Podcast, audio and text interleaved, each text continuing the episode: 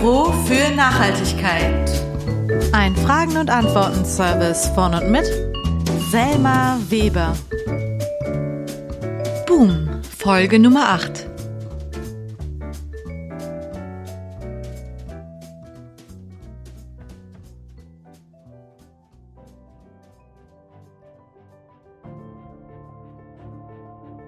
Dein Tank ist wieder leer und deine Kinder quengeln auf der Rückbank, weil sie dringend zum Sport gefahren werden wollen? Kein Problem. Tanke einfach und bequem bei einer unserer Tankstellen. Und damit du nicht nur deine Kinder, sondern auch deine Enkelkinder mit gutem Gewissen in ein paar Jahren überall hinfahren kannst, denken wir an die Zukunft. Weil Zukunft wichtig ist. Sage einfach Klimaschutz jetzt an der Kasse und beteilige dich freiwillig an der Aufforstung des Regenwaldes. Damit unsere Erde weiter grün bleibt. Tanke grün. Ein kleiner Beitrag von dir, ein großer Beitrag für kommende Generationen. Sage Ja zu Klimagerechtigkeit und einer enkelfreundlichen Welt. We do not care.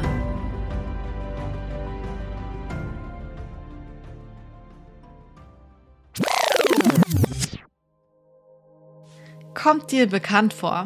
Dann vielleicht, weil Konzerne wie Shell und Co. auch mit genau so einem Schwachsinn Werbung machen, auf die wir hoffentlich nicht reinfallen, weil das ist die perfideste Form von Greenwashing. Aber warum dieses Intro? Geht es in dieser Episode um Benzin oder Diesel, um Autos? Nein, es geht um die Konzerne, die am allermeisten für die Klimakrise verantwortlich sind. Die Frage dazu kommt von Sina, aber hört erstmal selbst. Hey, ich bin Sina Link und ähm, stelle die Frage, welche Konzerne am schnellsten nachhaltig werden müssten, um den größten Impact zu haben. Und zwar, weil mich interessiert, wie ungleich auch die Verantwortung für die aktuelle Klimakrise eigentlich verteilt ist und wer davon als erstes betroffen ist und wer am ehesten was daran ändern könnte. Danke. Sina stellt im Kern drei Fragen. Zum einen, welche Konzerne für die höchsten Emissionen verantwortlich sind. Dann aber auch, wer von der Klimakrise bereits getroffen ist und wer als nächstes getroffen sein wird und schließlich wer am ehesten etwas daran ändern könnte. Ausgezeichnete Frage, Sina. Schnappt euch ein beruhigendes Getränk. Es könnte nämlich sein, dass ihr euch in dieser Episode etwas aufregen werdet und spitzt eure Öhrchen. Was der konkrete Fahrplan für diese Episode sein wird, das erfahrt ihr jetzt. Aufschlag. Ein Blick ins Inhaltsverzeichnis. Im ersten Teil geht es um besagte Klimaschurken-Konzerne. Ich sage allgemein etwas zu diesen Unternehmen, werde sie aber auch alle beim Namen nennen, damit ihr wisst, wer maßgeblich und wissentlich zur Klimakrise beigetragen hat. Im zweiten Teil geht es darum, wer am meisten und am ehesten von der Klimakrise getroffen ist und sein wird. Spoiler. Die Klimaschurkenkonzerne, CEOs sind es nicht. Ich spreche also im zweiten Teil darüber, wer besonders durch wessen Handeln von der Klimakrise getroffen ist und sein wird. Es geht um multiple Krisen, nämlich unter anderem um die Gerechtigkeitskrise, die sexistische Krise und die Wohlstandskrise. Es geht aber auch um Gerechtigkeit, nämlich um die Frage, was bedeutet gerechtes Handeln in der Klimakrise. Im dritten Teil geht es um Verantwortung, nämlich um die Frage, wer am ehesten etwas am aktuellen Zustand der Welt ändern kann und wer demnach Verantwortung für wen oder was trägt. Klingt nach einem Plan? Super. Wir starten. Teil 1 Die Klimaschurken Konzerne Der Guardian hat 2019 eine Studie veröffentlicht, die für einiges an Aufsehen gesorgt hat. In und mit dieser Studie wurde nämlich festgestellt, dass 20 Unternehmen für ein Drittel der globalen fossilen Treibhausgasemissionen verantwortlich sind. Klingt heftig, ist es auch. Womit diese ihr Geld verdienen? Ihr ahnt es, mit Öl, Kohle und Gas, das sie verkaufen. Was klar ist, diese Unternehmen wissen, was sie tun und sie wissen es schon lange. Politisch wird nichts dagegen unternommen und darauf zu hoffen, dass diese Unternehmen ihre Geschäftspraxis selber nachhaltig umbauen, ist naiv. Was auch noch bekannt ist. Diese Unternehmen haben die letzten Jahrzehnte Millionen und Millionen dafür ausgegeben, um nationale und globale Klimaschutzaktionen zu boykottieren und auszubremsen um falsche Studien zu publizieren, Verwirrung zu stiften, von sich abzulenken und die Schuld an und Verantwortung für die Klimakrise ins Private und Individuelle zu schieben. Diese Unternehmen sollten wir als so gefährlich ansehen, wie sie sind. Einige dieser Unternehmen sind staatlich, andere privat und alle zusammen haben für 35 Prozent aller weltweit ausgestoßenen energiebasierten Emissionen seit 1965 beigetragen. Ich wiederhole, 20 Unternehmen haben seit 1965 für 35 Prozent aller weltweit ausgestoßenen Emissionen gesorgt. Die Unternehmen wurden übrigens alle vom Guardian angeschrieben. Dabei kamen tolle Antworten zurück. Sowas wie, dass sie nicht dafür verantwortlich sind, wer was mit ihren Produkten, also Öl, Gas und Kohle macht. Ja, genau. Im Kern schieben sie die Schuld an der Klimakrise, an der sie sich eine goldene Nase verdienen, auf die VerbraucherInnen. Mit einer selbstverständlichen Dreistigkeit, sogar noch 2019 und wahrscheinlich würde man sie fragen, auch noch 2021. Klar ist es ein Problem, dass VerbraucherInnen Produkte nutzen, in denen diese klimaschädlichen Stoffe drin sind. Aber dafür sorgen, dass es solche Produkte nicht mehr gibt, können VerbraucherInnen nicht so wirklich. Ich möchte, dass uns wirklich klar ist, dass diese Unternehmen in einem historisch beispiellosen Maß wissentlich dazu beigetragen haben, dass wir jetzt in der Klimakatastrophe stecken.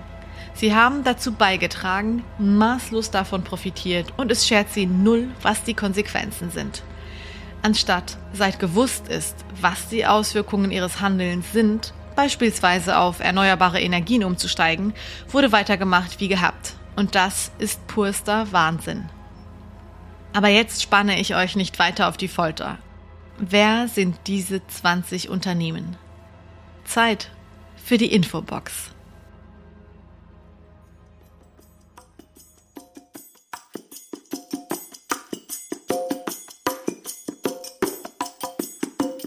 Infobox.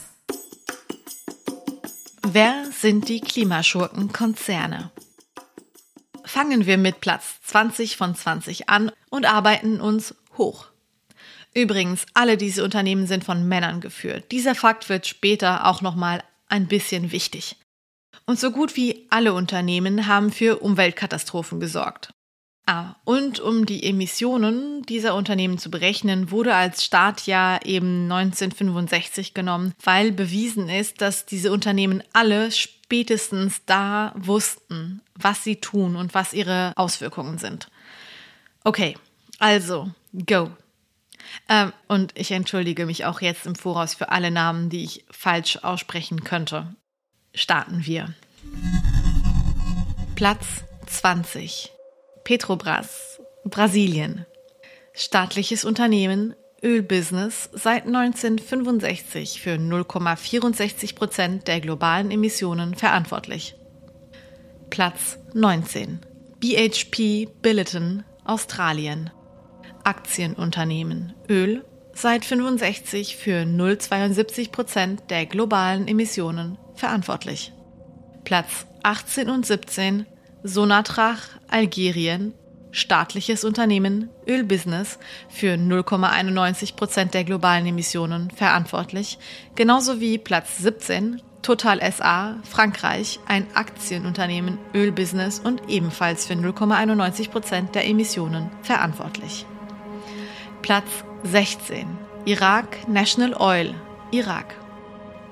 Staatliches Unternehmen wird übrigens vom irakischen Ölminister geführt, klar. Ölbusiness und hat seit 1965 für 0,93 Prozent der globalen Emissionen gesorgt. Platz 15. Kuwait Petroleum Corporation, Kuwait. Staatlich, Öl und für 1% der globalen Emissionen verantwortlich. Platz 14. Abu Dhabi National Oil Company, Abu Dhabi. Staatlich, klar, auch hier Ölbusiness seit 65 für 1,01 der globalen Emissionen verantwortlich. Platz 13. ConocoPhillips, USA. Aktienunternehmen, auch Ölbusiness. Es kommen auch noch andere Unternehmensfelder, keine ähm, Sorge. Seit 65 für 1,12 Prozent der globalen Emissionen verantwortlich. Platz 12. Peabody Energy USA. Aktienunternehmen und die sind im Kohlebusiness seit 65 für 1,14 Prozent der globalen Emissionen verantwortlich. Platz 11. Petrochina, China.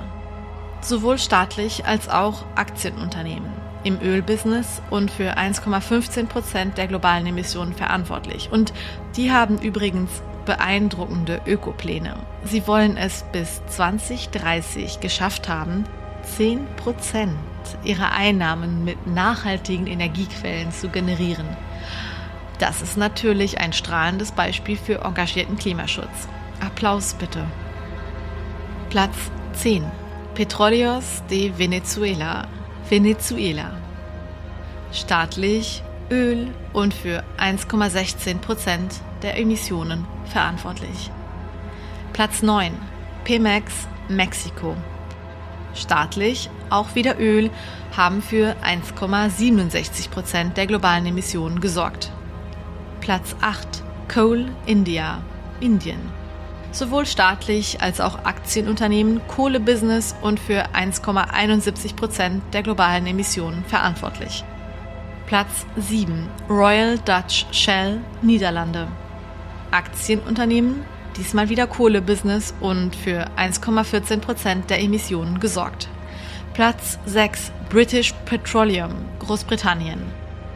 Aktienunternehmen Öl seit 65 für Achtung, wir steigen auf 2,51 Prozent der globalen Emissionen verantwortlich. Platz 5. National Iranian Oil. Iran. Staatlich, klar auch hier Öl und für 2,63 Prozent der globalen Emissionen verantwortlich. Platz 4. ExxonMobil, USA. Aktienunternehmen, Ölbusiness und weiter geht's mit den Emissionsupgrades. Die sind nämlich seit 65 für 3,09 Prozent der globalen Emissionen verantwortlich. Besonders schön finde ich deren Bemühungen für mehr Klimaschutz. Sie haben nämlich unter anderem damit angefangen, sowohl Wind- als auch Solarenergie zu nutzen, um die Ölgewinnungsfelder in Texas zu betreiben. Das ist ambitionierter Klimaschutz. Auch hier bitte noch einmal Applaus. Platz 3 Gazprom Russland. Staatlich Öl und für 3,19 Prozent der Emissionen verantwortlich. Platz 2 Chevron USA. Aktienunternehmen Ölbusiness für 3,2 Prozent der globalen Emissionen verantwortlich. Und jetzt Trommelwirbel bitte. Danke. Platz 1 welches Unternehmen kann jetzt noch kommen? Wer gewinnt das Klimaschurken-Konzern-Game? Wer hat sich so dermaßen ins Zeug gelegt, die globalen Temperaturen wissentlich steigen zu lassen, dass daraus Platz 1 wurde? Ich lasse euch nicht länger warten. Platz 1 Saudi Aramco, Saudi-Arabien staatliches Unternehmen, Ölbusiness und seit 1965 für sage und schreibe 4,38 Prozent der globalen Emissionen verantwortlich. 4,38 Prozent der globalen Emissionen produziert von einem einzigen Unternehmen. Übrigens sind Chevron, Exxon, British Petroleum und Shell als vier private Unternehmen für 10% dieser 35% Emissionen verantwortlich. Wie in der letzten Podcast-Episode schon erwähnt, gibt es unter reichen Menschen oder klimaschädigenden Unternehmen eben auch immer noch mal Dekadenzunterschiede. Die zwölf staatlichen Unternehmen sind für 20 Prozent der Emissionen verantwortlich, wovon rund ein Fünftel auf die Kappe nur von Saudi Aramco geht. Um diese Aufzählung nicht zu sehr in die Länge zu ziehen, habe ich einige Infos weggelassen. Wer sich da mal mehr reinlesen will und sich informieren möchte, was genau an Umweltkatastrophen sie provoziert haben, Klammer auf, echt richtig schlimme Katastrophen, Klammer zu, wer die CEOs sind und wie viel sie verdienen, Spoiler, unnormal viel, wie viel Öl, Kohle und Co. da täglich geschöpft wird und mit welchen Tricks sie Auflagen umgehen oder komplett ignorieren und was sie an tollen und unökologischen Zukunftsplänen haben, der oder die findet den Link zum Bericht in den Show Notes. Was daran so wahnsinnig frustrierend und ungerecht ist, ist Folgendes. Michael Mann, US-amerikanischer Klimatologe, kommentiert die Studie wie folgt. Ich übersetze und zitiere. Zitat. Die große Tragödie der Klimakrise besteht darin, dass siebeneinhalb Milliarden Menschen den Preis dafür zahlen müssen, in Form eines geschädigten Planeten, damit ein paar Dutzend umweltverschmutzende Unternehmen weiterhin Rekordgewinne machen können. Es ist ein großes moralisches Versagen unseres politischen Systems, dass wir das zugelassen haben. Ich glaube, mehr muss man dazu nicht mehr sagen. Was ihr ganz direkt gegen diese Unternehmen machen könnt. Naja, erstmal nicht so extrem viel. Aber hier ein paar Aspekte, die ihr beachten könnt.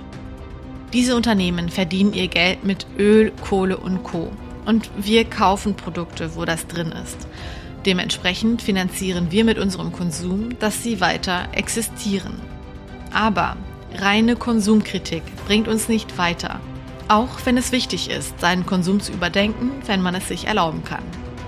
Was wichtige Punkte sind, wechselt zu Ökostrom und zu einer ethischen Bank, die nicht in solche Konzerne investiert. Falls ihr Aktien habt, dann hoffentlich nicht bei diesen Aktienunternehmen und auch nicht bei deren Unternehmen, Tochter- oder Briefkästenfirmen. Geht auf die Straße, fordert ein, dass diese Unternehmen reguliert werden und zur Rechenschaft gezogen werden. Fordert ein Ende des fossilen Zeitalters. Sprecht darüber und informiert andere Menschen. Diese 20 Firmen sind gefährlich. Wir sollten sie ein für alle Mal abschaffen. Wir müssen also, wenn wir diese Klimakrise drosseln wollen, diese Unternehmen stoppen. Oder besser gesagt, Regierungen und PolitikerInnen. Aber dazu im dritten Teil mehr. Nachdem ihr jetzt also wisst, welche Unternehmen am allermeisten zur Klimakrise beigetragen haben, geht es weiter mit der Frage, wer von den Auswirkungen der Klimakrise am meisten getroffen sein wird und was ein gerechter Umgang mit der aktuellen Situation wäre. Teil 2 Krisen und Gerechtigkeit. Die Klimakrise ist eine Art Multiplikatorkrise, die bestehende Krisen weiter verschärft. Deshalb wird sie von Menschen in der Klimabewegung gerne als die größte Krise angesehen, weil sie nämlich alle Ungerechtigkeiten und Ungleichheiten beeinflusst und verschlimmert und letzten Endes auf uns alle und alles, was uns umgibt, einen negativen Einfluss haben wird. Die Klimakrise ist eine Art Generalkrise. Also zu Sinas Frage, welche Menschengruppen am meisten von der Klimakrise betroffen sein werden, erzähle ich erst einmal etwas über die allgemeine Gerechtigkeitskrise und dann über zwei Teilkrisen der Gerechtigkeitskrise, nämlich die Wohlstandskrise und die sexistische Krise. Und dann spreche ich darüber, was jetzt eigentlich faires, gerechtes und verantwortungsbewusstes Handeln wäre. Die Gerechtigkeitskrise. Sina hat in ihrer Sprachnachrichtenfrage in den Raum geworfen, dass diejenigen, die die Klimakrise verursacht haben, nicht die gleichen sind wie die, die am Ende darunter leiden und leiden werden. Und das ist richtig. Nicht alle Menschen haben im gleichen Ausmaß zur Klimakrise beigetragen und nicht alle werden im gleichen Umfang und Ausmaß von ihr getroffen werden. Deshalb ist die Klimakrise schon mal prinzipiell wahnsinnig ungerecht. Die Klimakrise ist aber für alle möglichen Menschen auf unterschiedliche Weise und aus unterschiedlichen Gründen ungerecht. Und alle Krisen, die durch die Klimakrise ausgelöst werden, sind eigentlich Teil der Gerechtigkeitskrise. Als Beispiel, was ich damit meine. Ältere Menschen werden mehr getroffen werden als jüngere Menschen, zum Beispiel bei Hitzerekorden. Allerdings werden jüngere Menschen länger in und mit der Klimakrise leben, obwohl sie zumindest anteilig pro Lebenszeit weniger dafür können. Global gesehen werden arme Menschen ärmer, weil sie bei Umweltkatastrophen mehr verlieren und weniger abgesichert sind. Menschen im globalen Süden haben verschwindend wenig zur Krise beigetragen, ihr Lebensraum wird aber überproportional mehr getroffen werden als der von Menschen im globalen Norden. Menschen mit Behinderungen oder Krankheiten werden es schwerer haben als Menschen ohne sich anzupassen. Frauen sind und werden betroffener sein als Männer.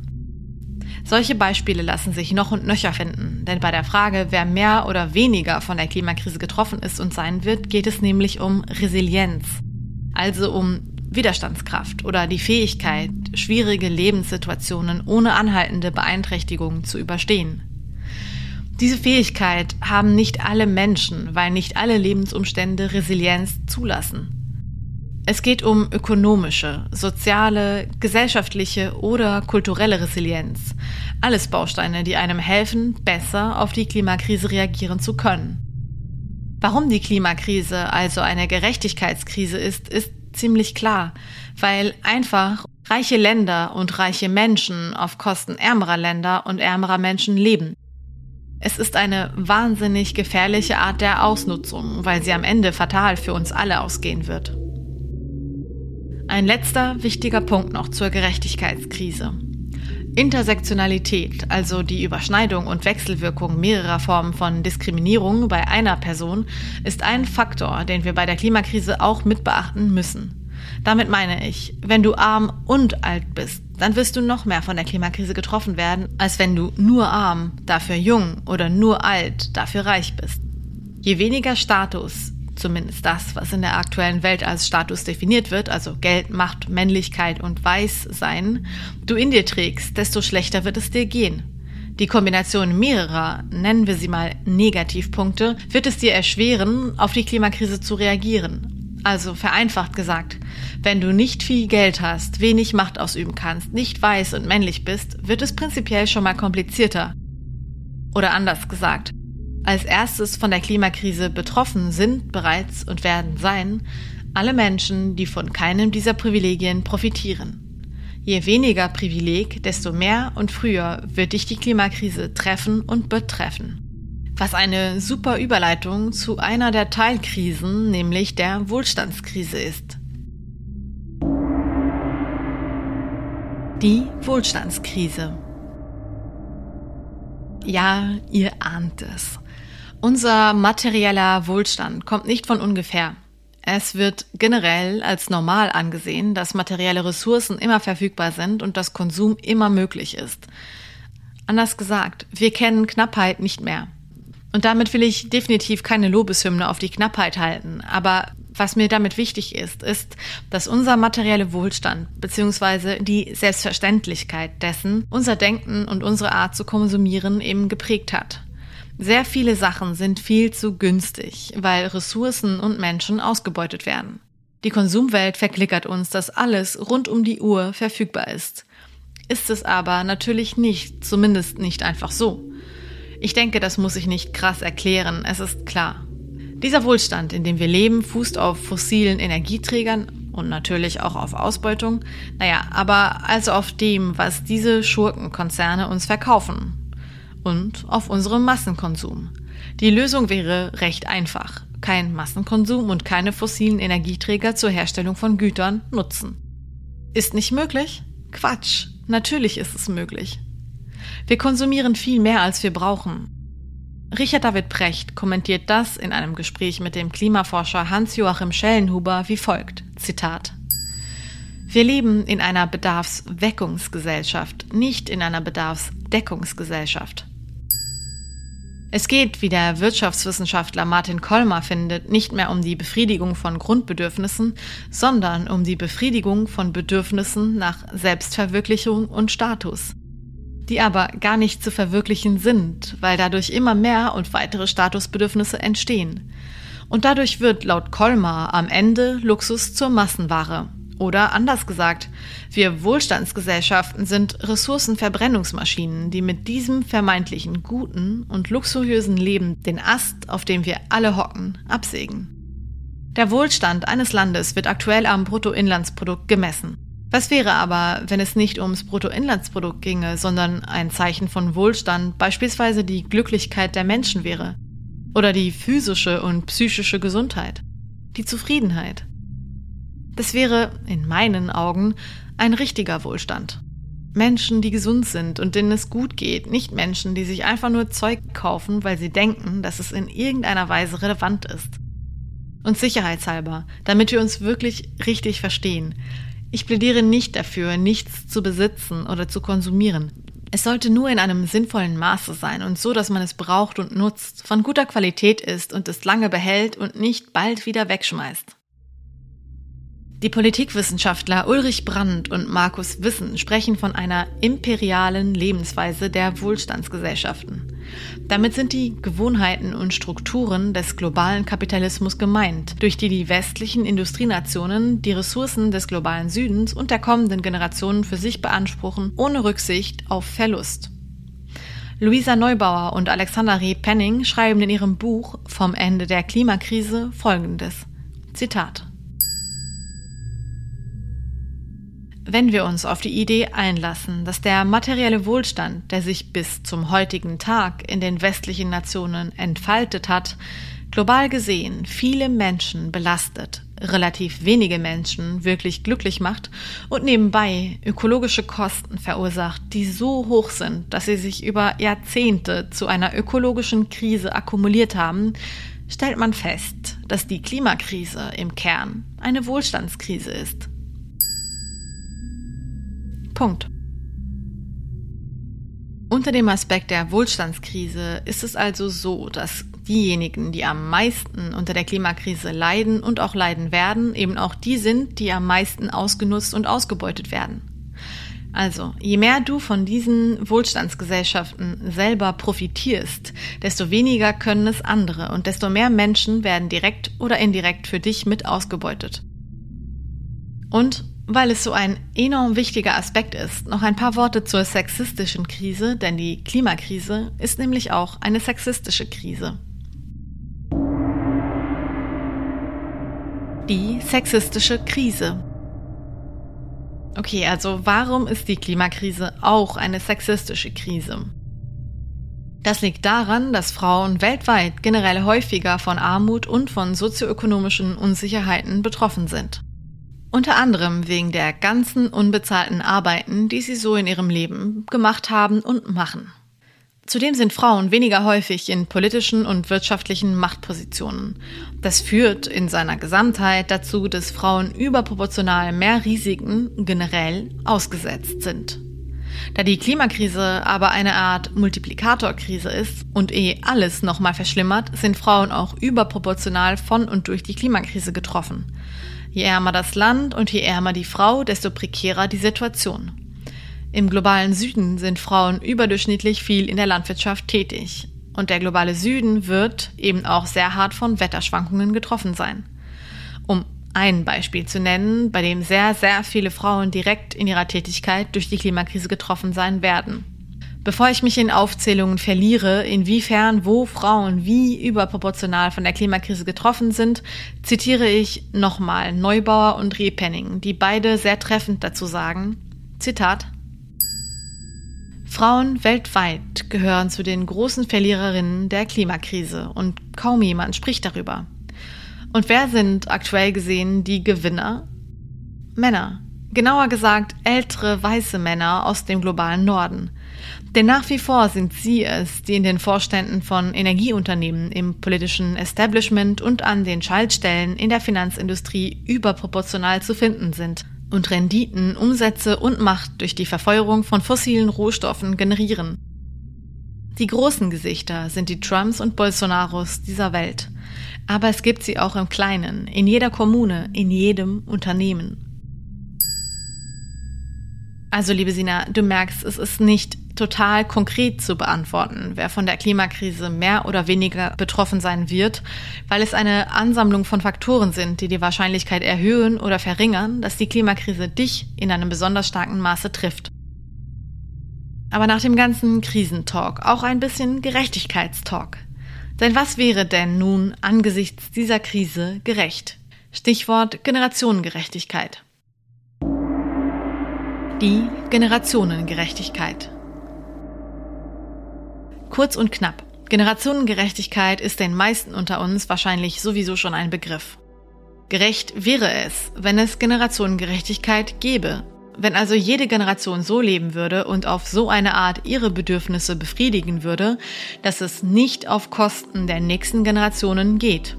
Das ist aktuell nicht der Fall. Wir sind sogar meilenweit davon entfernt, kommenden Generationen oder auch einfach uns selbst, also Menschen zum Beispiel unter 30 Jahren, eine zukunftstaugliche Welt zu hinterlassen. Je jünger man ist, desto riskanter wird das Leben auf der Erde. Da sprechen wir lieber nicht von all den Kindern, die noch nicht geboren sind. Aber dazu gibt es auch eine ganze Podcast-Folge, nämlich die erste. Ältere Generationen haben eigentlich schon immer, aber gerade umso mehr die Verantwortung zu tragen, dass für die, die als nächstes kommen, auch noch was da ist. Deshalb setzt euch für Generationengerechtigkeit ein. Alles andere ist nämlich einfach nur eine riesige Klatsche ins Gesicht jüngerer Menschen. Also ganz einfach gesagt, gerecht wäre es, wenn wir immer was für die, die nach uns kommen, übrig lassen würden. Und was zudem auch noch ziemlich toll wäre, wäre eine Art Kohlenstoffgerechtigkeit die Kohlenstoffgerechtigkeit. Mit Kohlenstoffgerechtigkeit ist gemeint, dass die Länder, die bisher übermäßig viel emittiert haben, jetzt dafür sorgen sollten, dass ihre Emissionen drastisch reduziert werden. Das, damit die Länder, auf deren Kosten gelebt wurde, die Möglichkeit haben, die nötigen Infrastrukturen und Lebensbedingungen ihrer Bevölkerung auf klimafreundliche Art zu verbessern. Das bedeutet auch, dass die Länder, die besonders viel emittiert haben, eben theoretisch auch jetzt am allerwenigsten verbrauchen dürften, um anderen Ländern die Möglichkeit zu geben, überhaupt durch Emissionen, die sie dadurch verursachen werden, gewisse Standards zu erreichen, die wir bereits haben. Also zwei Ansätze, um aus der Krise rauszukommen, sind unter anderem, dass wir als Generationen Gerechtigkeit wiederherstellen und keine Generation übermäßig Ressourcen verbraucht und dass Länder, die besonders viel emittiert haben, jetzt besonders stark zurückschrauben müssen, um den Ländern noch mehr Emissionsbudget zu geben, die die ganze Zeit ausgebeutet wurden und auf deren Kosten wir unseren Wohlstand aufgebaut haben. Und damit geht es zum letzten Teil und zur Frage, wer denn nun eigentlich die Verantwortung für die Misere trägt.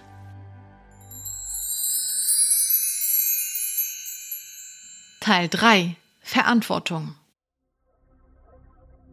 also ihr könnt es euch denken. Einen Teil der Verantwortung tragen reiche und oder verschmutzende Unternehmen und reiche und oder verschmutzende Menschen. Zu den reichen und oder verschmutzenden Menschen gehören wir hier in Deutschland, Luxemburg und anderen Ländern des globalen Nordens eben auch. Aber natürlich tragen nicht nur wir Individuen die Verantwortung. Dazu hole ich aber noch mal kurz aus. Vielleicht ist euch der Begriff der Allmende, also des Gemeinguts, also dessen, was uns allen gehört und alle teilen, bekannt. Die Klimakrise kann als Tragedy of the Commons, also Tragik der Allmende, angesehen werden. Warum denn das? Ganz einfach. Eigentlich könnte die Erde, oder sagen wir mal, damit wir es uns besser vorstellen können, zum Beispiel ein Wald, Gemeingut sein, also einer Gemeinschaft gehören. Alle nutzen ihn, alle haben Interesse daran, dass dieser Wald gesund bleibt und nicht übermäßig ausgebeutet wird. Das wäre gut, weil dann eben alle langfristig was davon hätten. Die Tragik der Allmende besteht aber darin, dass einige diesen Wald übermäßig nutzen, weil sie es können und sie sich das Recht rausnehmen. Sie fällen Bäume, roden, brennen ab und können sich dadurch noch mehr Vorteile verschaffen. Alle anderen leiden darunter, weil ihnen ihr Wald ja fehlt. Und am Ende ist einfach kein Wald mehr da und niemand hat mehr was davon. Bei der Klimakrise ist es zwar auch der Wald, der betroffen ist, aber da steht der Begriff der Commons, also des geteilten Guts, für die Summe der CO2-Senken. CO2 senken, das ist alles, was es auf der Erde gibt, was CO2 speichert, also Wälder, Ozeane, Moore, die Atmosphäre und so weiter. Und hier ist es so, dass einige diese CO2-Senken eben übermäßig strapazieren, beanspruchen und sogar aus Profitgier zerstören, weil sie so viele Emissionen produzieren, dass für alle anderen Menschen, die eben auch Emissionen verursachen, einfach gar keine Auffangkapazitäten oder eben CO2-Senken mehr da sind. Ich glaube, es ist wirklich sehr wichtig, dass wir verstehen, dass wir uns diese Erde eigentlich teilen und dass einige mit einer unfassbar wahnsinnigen Dreistigkeit und Dummheit dafür sorgen, dass es für uns alle sehr gefährlich wird. Es ist eine krasse Unverschämtheit, die uns eigentlich wahnsinnig wütend machen müsste. Das Tragische ist also ganz einfach, dass Gemeingut nicht mehr gemeinsam genutzt wird und werden kann, ob schon das der Sinn und Zweck davon ist. Die Tragik der Allmende wird durch den fossilen Kapitalismus angefeuert und verschlimmert. Warum ist die Klimakrise eine vielschichtige Verantwortungskrise? Die Frage ist ja letzten Endes, wer müsste etwas tun? Wir Menschen, die auf die Straße gehen sollten, um zu protestieren, die PolitikerInnen, die Gesetze und Regulierungen verabschieden müssten, um uns zu schützen, oder die Unternehmen, die sich selber hinterfragen sollten und die Umwelt eben nicht zerstören sollten. Wer trägt welche Verantwortung? Die Antwort ist leider ziemlich ernüchternd. Alle tragen irgendwie Verantwortung für den Zustand der Welt, nur eben nicht alle im gleichen Ausmaß. Aber Sina, deine Frage war ja etwas größer. Du wolltest ja nicht nur wissen, inwiefern die Verantwortung vielschichtig ist, sondern auch, wer am meisten Verantwortung trägt, um wirklich etwas zu ändern. Also zu deiner Frage, wer am ehesten etwas tun könnte. Und das ist wiederum ziemlich leicht zu beantworten, nämlich PolitikerInnen, Regierungen, Staatsoberhäupter, Menschen in Machtpositionen, große Konzerne und Unternehmen. Also alle Menschen, die wirklich etwas bestimmen können, was dann wiederum viele betrifft. Diese wichtige Verantwortung wird allerdings gerade immer noch nicht ergriffen auch wenn es natürlich einige Personen und Unternehmen gibt, die handeln. Aber nicht im ausreichenden Ausmaß. Ich glaube, das ist ein wichtiger Aspekt. Wir haben alle irgendwie was mit der Klimakrise zu tun, zumindest wir im globalen Norden. Wir müssen uns einfach alle neu denken. Wir müssen anders handeln und anders leben. Wir können aber als BürgerInnen nicht alle Bereiche beeinflussen. Um es bildlicher zu machen. Wir können uns alle entscheiden, ein gutes Fahrrad zu kaufen, weil wir nämlich ab jetzt Fahrrad fahren wollen. Wir können jeden Tag mit diesem Fahrrad fahren. Das ist unsere Entscheidung, die können wir treffen.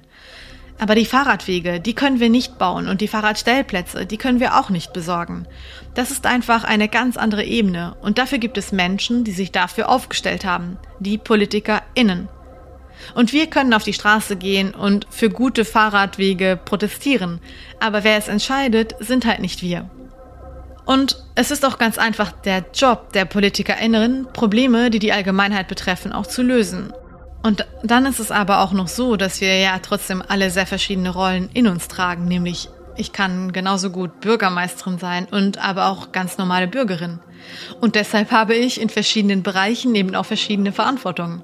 Und deshalb ist das der Grund, warum auch die Verantwortung in der Klimakrise nicht leicht zu detektieren ist, sondern sie auch hier wiederum komplex und vielschichtig ist. Die goldene Verantwortungsregel lautet also, Reiche tragen mehr Verantwortung als Arme. Menschen mit mehr Ressourcen tragen mehr Verantwortung als Menschen mit weniger Ressourcen. Menschen mit mehr Macht tragen mehr Verantwortung als Menschen mit weniger Macht. So, liebe Sina, das wäre die Antwort auf deine Fragen. Ich hoffe, du kannst mit dem Gesagten etwas anfangen. Und wie immer, kurz vor Schluss die Zusammenfassung. In a nutshell. Kurz und knapp zusammengefasst. Im ersten Teil habe ich euch die 20 Konzerne vorgestellt, die das Klima seit 1965 am allermeisten belastet haben und für sage und schreibe 35 Prozent der globalen Emissionen verantwortlich sind. Ich habe darauf hingewiesen, dass denen seitdem bewusst ist, was sie tun, es sie aber trotzdem nicht daran gehindert hat, einfach mit ihrer destruktiven und klimazerstörenden Praxis weiterzumachen. Ich habe euch ein paar Ratschläge mit auf den Weg gegeben, was ihr gegen solche Unternehmen tun könnt. Das, was vermutlich am meisten greift, ist, sie mit den eigenen Mitteln zu schlagen, also den Geldhahn zuzudrehen, zu Banken, Pensionskassen und Co. zu wechseln, die nicht mit ihnen in Verbindung stehen, keine Aktien bei ihnen zu haben und vor allem politische Regulierungen zu fordern.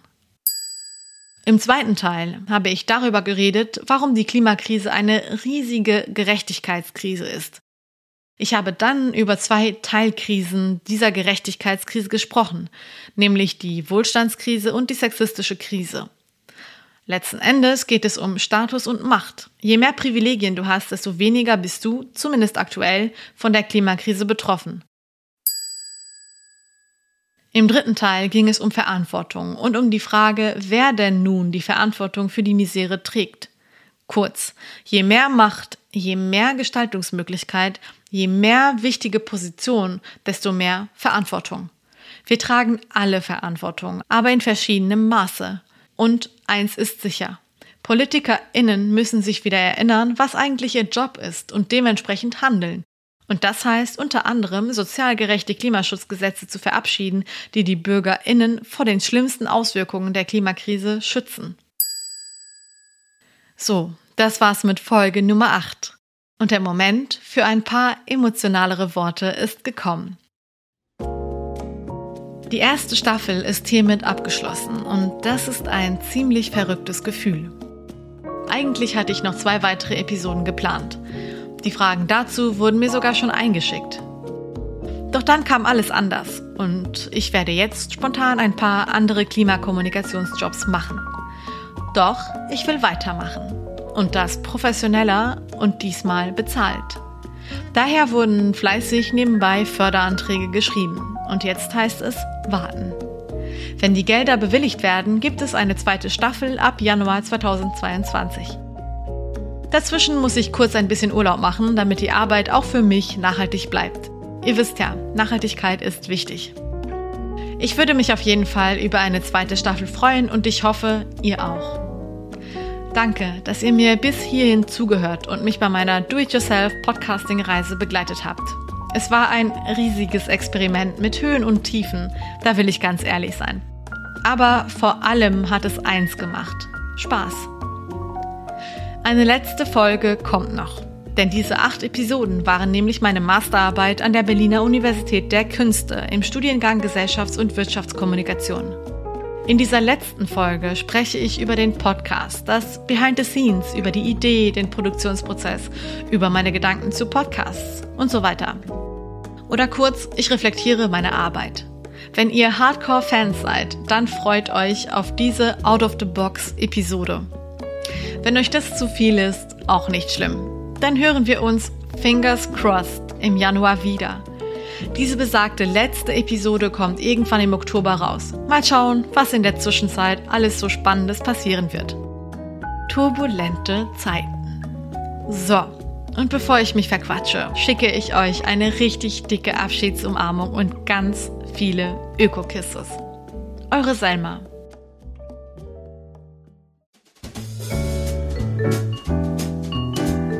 Das Büro für Nachhaltigkeit. Ein Fragen- und Antworten-Service von und mit Selma Weber.